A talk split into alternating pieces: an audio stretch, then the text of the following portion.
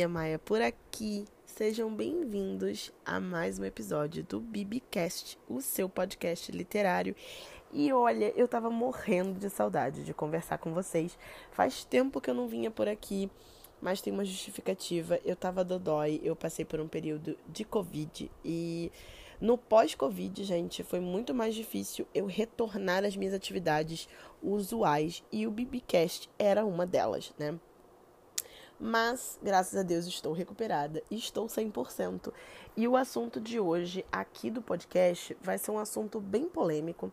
Eu vou dividir esse episódio em alguns períodos para a gente conversar, porque hoje o assunto é sobre identificação etária nos livros, a famosa classificação etária, né? O quanto a gente se identifica com aquela leitura, o quanto a gente tem que saber separar gatilho de classificação para não confundir a cabeça de vocês, vamos começar falando é, da polêmica essa semana com a autora Colin Hoover, né, autora de grandes livros como É Assim Que Acaba, O Lado Feio do Amor, Segunda Chance. Então, é, é uma autora muito grande, tem uma escrita ótima e tem um grande fandom. E recentemente ela foi alvo de uma polêmica muito grande porque as pessoas estão atacando os livros dela, é, colocando como se eles fossem problemáticos. E na minha visão de leitora, não são. Eles, na verdade, têm bastante é, gatilhos, têm bastante temática tensa e bem séria, mas que se você ler na época certa e com o preparo certo para suprimir esses gatilhos, você não vai sentir desconforto na sua leitura. Vamos falar mais um pouquinho sobre isso. Vamos começar esse episódio aqui, gente, separando duas coisas que eu quero falar aqui, tá? Que são diferentes, mas que na minha visão se complementam. A classificação etária e a identificação, tá? A classificação etária é muito simples. É o, o quanto aquele conteúdo daquele livro pode chegar a certas idades, né? Até que idade aquele livro ali é próprio para ser lido. Por exemplo, muitos livros a gente sempre identifica que atrás tem o númerozinho 18, né? Indicando que aquele livro deve ser lido apenas por pessoas acima dos 18. Porém, muita gente acaba lendo antes do período de 18, né? Alegando ser normal, alegando estar acostumado a. Cada vez mais a gente vê adolescentes, né, de 15, 16 anos, alegando que estão acostumadas a ler tal conteúdo, estão acostumadas a, a, a ler aquele tipo de leitura, e o que não deveria ser considerado como normal, né, gente? Afinal, nós vemos exemplos de bully romances e dark romances, como a série Devil's Night ou a série The Hate Hangman, é, trazendo assuntos bem polêmicos e até mesmo perturbadores, que talvez uma adolescente de 15 anos, 16 anos, não vai conseguir assimilar da melhor forma. E até mesmo é, essa menina, né, essa jovem, possa romantizar o que não é para ser romantizado. Ah, mas por que, Bianca, ela vai romantizar? Porque ela não vai ver maldade naquilo por ser um livro né? E não vai eh, conseguir assimilar que aquilo ali pode acontecer na vida real e que não deveria acontecer, que é o mais importante. Bem, o problema não está só na classificação, né, galera? Há também os grandes e famosos gatilhos, né? Quando aquela adolescente talvez tenha passado por alguma situação dramática, tensa na vida dela, e quando ela se depara com aquele gatilho, ela sente um incômodo que talvez, se ela fosse um pouquinho mais madura, ela não sentiria, né? Estaria mais preparada.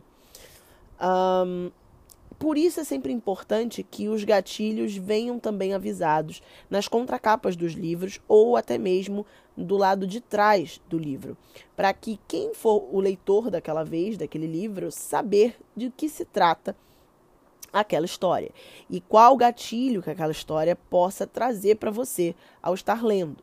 Né? Se todos os livros fossem de comédia romântica, fofinhos, sem nenhum drama, seria muito perfeito, mas não é assim, né? A gente vê livros aí com histórias bastante dramáticas e bastante tensas, então o gatilho é sempre importante ser trazido antes dessa leitura aconteça, né?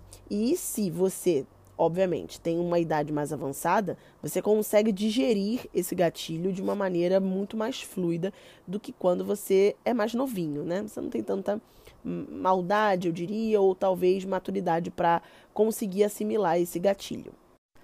Quando a gente fala de identificação etária, né, já é um pouco mais além apenas do que a classificação. Às vezes, uma adolescente de 16 anos pega um livro como Vergonha, por exemplo, e da Brittany Cherry, que traz uma temática bem dramática sobre maternidade. Para quem leu, sabe do que eu estou falando. E essa menina de 16 anos que não tem filhos, que é apenas uma estudante, que vai a festas, que curte balada com as amigas, não vai ter a. Como eu vou dizer aqui? Mas a expertise de entender o que aquela personagem está passando. E aí, muitas das vezes, ela vai dizer que o livro é chato, que o livro é ruim, que o livro não bateu com ela. E por que não bateu? Né? E por que não se identificou? Porque ela não passou por aquilo, porque ela não consegue é, se colocar naquela, naquela situação da personagem. Então não rola a identificação, que quando a gente já é mais madura, mesmo que eu não tenha passado por um problema de tentativa de gravidez frustrada, é, eu sei que aquilo é um sofrimento para uma mulher. Eu sei que toda mulher que quer muito ser mãe, que tenta muito ser mãe, não consegue, é um tipo de frustração grave. Então eu me colocaria no lugar daquela personagem porque eu tenho maturidade para isso. E às vezes, por estar lendo aquele livro fora da época, vamos dizer assim, entre aspas, né? Bem entre aspas. Fora da época certa, porque quem sou eu para dizer o quando é certo ou errado de uma pessoa ler, mas entre ela ter lido Vergonha com 16 e ter lido Vergonha aos 30, talvez eu acho que ela teria uma experiência melhor. E às vezes você deixa de considerar aquele livro um dos seus livros favoritos por conta disso. Porque você leu errado, você leu na época errada quando não deveria ter lido. Já quando é o contrário, e nós mais velhos, né, pegamos um livro de Young Adult que traz uma perspectiva de adolescentes na, na escola, sofrendo bullying, ou, ou, sofrendo preconceito, ou descobrindo o primeiro amor, descobrindo a primeira amizade ali. São sensações que nós já passamos em algum momento da nossa vida e que para nós é nostalgia. E que para eles, como adolescentes, são momentos de identificação de fato. Então é muito mais interessante que uma adolescente de 13 anos pegue um livro desse, né? Que identifique bastante o que ela sente na pele, porque ela está vivendo isso, do que ela pegar um livro que é, não é para a idade dela, que ela não vai sentir nada na pele, que ela não vai se identificar. E que talvez esse livro em que ela se identifica mais, ela consiga tê-lo como um livro de conforto, um livro que ela vai levar para sempre como uma lembrança boa e inesquecível da vida dela. Enquanto que esse outro, que ela acreditava ser um livro que ela estaria acostumada a ler, ah, eu não ligo, eu estou acostumada, é normal. Talvez ela não goste tanto porque ela considere como uma leitura chata, porque não é um assunto, traz um assunto que para ela não é interessante. Pescou comigo? Entendeu mais ou menos?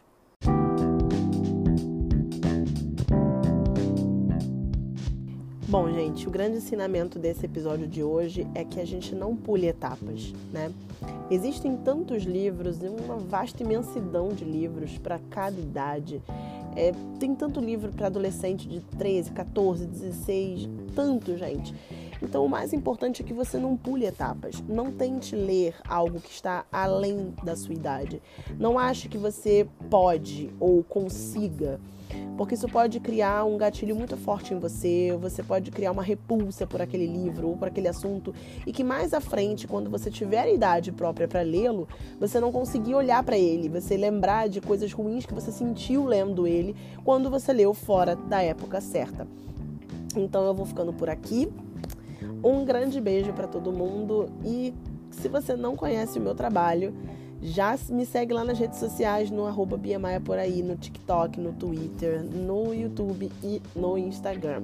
E é claro, se você quer curtir mais um pouco do meu trabalho aqui no Bibicast, é só você rolar aí a playlist e procurar um assunto que te interesse mais. Um abraço e até o próximo episódio. Tchau, tchau.